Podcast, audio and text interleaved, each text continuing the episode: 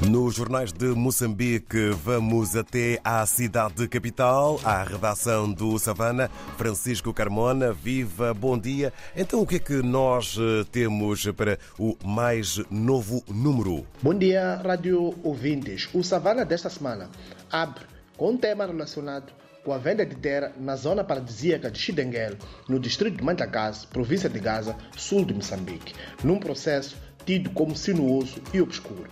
Trata-se de uma área de 50 hectares de proteção especial, concedidas à empresa Funama Jovem Imobiliária nas praias de Xizavane e Messalo, com o intuito de implantar um projeto turístico imobiliário.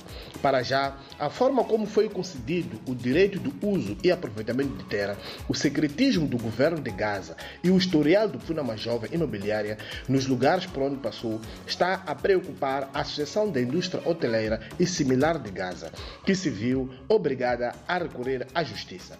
Na Funama Jovem, que significa apoia os jovens, apesar da insistência, ninguém quis dar a cara. Detalhes sobre o tema estão na edição de hoje. Continuamos a seguir o tema sobre a sucessão na Frelimo, o partido governamental em Moçambique.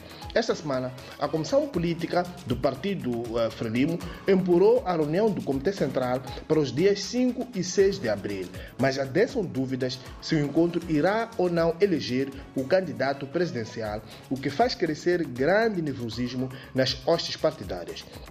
Pormenores sobre este tema estão igualmente nesta edição. Também seguimos os desenvolvimentos eh, do controverso processo nas linhas aéreas de Moçambique, a Companhia de Bandeira. Esta semana, o governo moçambicano deu voto de confiança à Fly Modern Arc, a consultora sul-africana, para continuar com reformas visando estabilização das linhas aéreas de Moçambique. Nomeou Teunis Cross como o novo diretor-geral da Companhia de Bandeira Nacional, em substituição do moçambicano João Pão Jorge.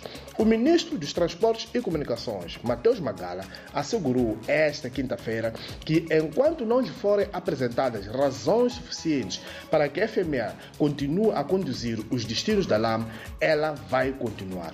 Detalhes sobre este e outros temas estão no Savana de hoje, que já está nas bancas e nas nossas plataformas tecnológicas.